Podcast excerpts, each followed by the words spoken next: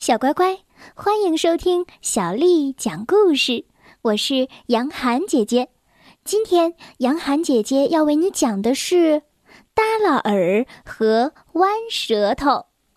这个故事收录在了《兔子蹦蹦》和《青蛙跳跳》系列故事当中。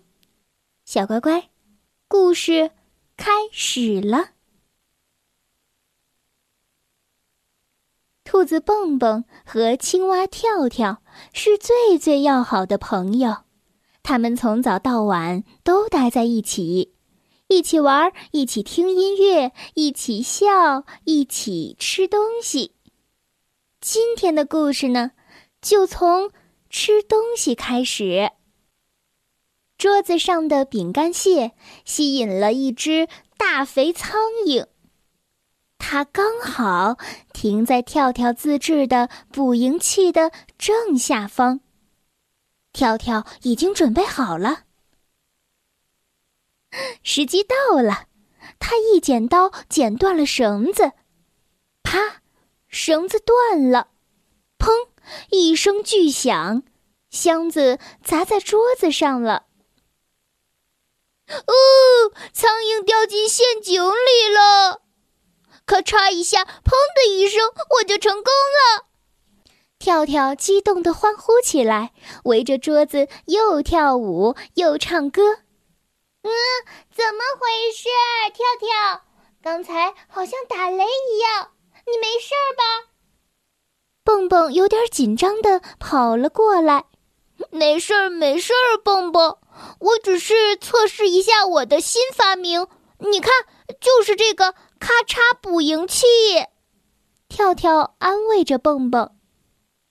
首先呢，我把绳子剪断，啪，绳子断了，然后砰，箱子掉下来，苍蝇就这样掉到陷阱里了。哦，你以后准备用这个什么呃咔嚓的东西抓苍蝇？那你嗖的一下就能抓到苍蝇的舌头，嗯，失业了吗？蹦蹦一边和跳跳开玩笑，一边拿绳子做成跳跳舌头的样子。你的舌头是不是坏了啊？跳跳忽然不说话了，陷入了思考。嗯，是的，蹦蹦，我的舌头出了点问题。跳跳小声说着，叹了口气。我们青蛙有时候一觉醒来，会发现舌头忽然弯了。你看，呃，就是这样，看到没？跳跳张开嘴，伸出舌头给蹦蹦看。用这样的弯舌头，我没办法一下子粘住苍蝇。哎呀，那太惨了！我不该和你开那样的玩笑，我不是故意的。蹦蹦有点难过，他开始担心跳跳以后的生活。没事儿，蹦蹦，其实这样挺好的。如果苍蝇躲在墙后面的话，我可以立刻抓住它。那怎么可能呢？你在那一边根本看不到墙后面呀。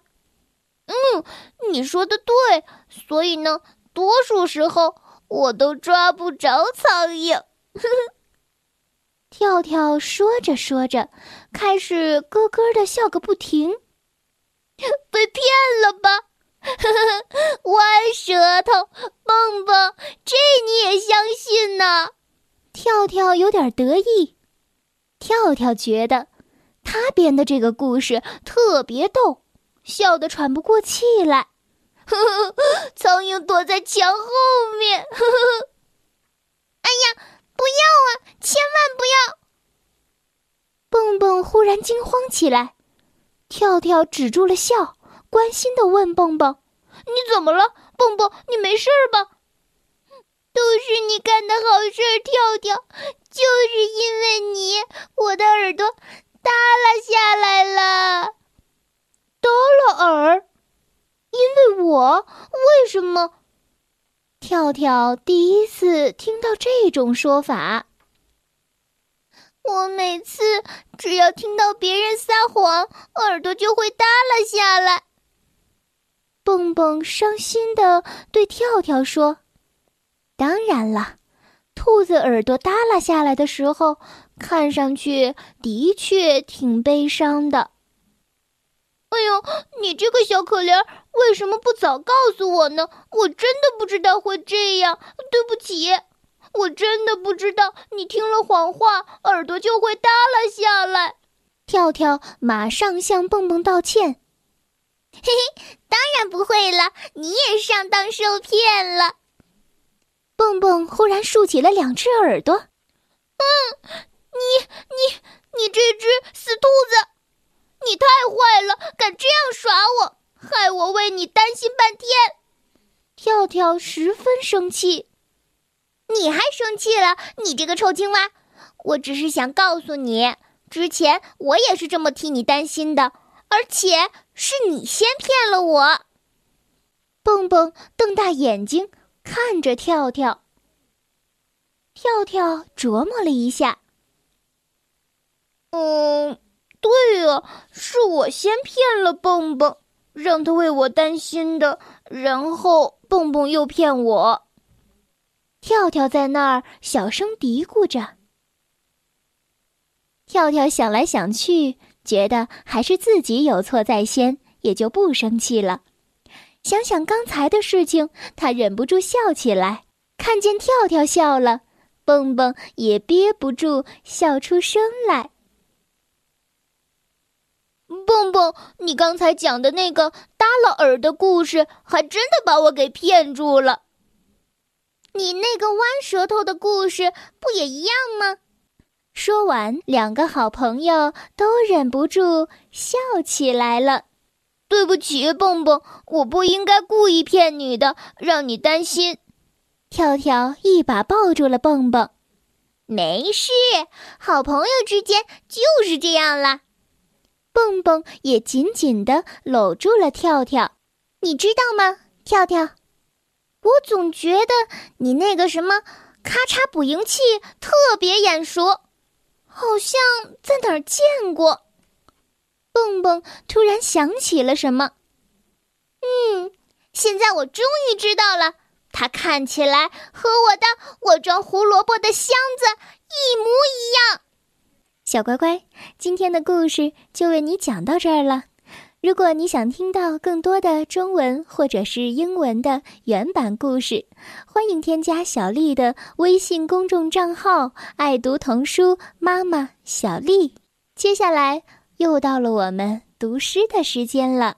今天为你读的是唐代诗人刘禹锡的《秋风引》。《秋风引》唐·刘禹锡，何处秋风至？萧萧送雁群。朝来入庭树，孤客最先闻。《秋风引》唐·刘禹锡，何处秋风至？萧萧送雁群。朝来入庭树，孤客最先闻。《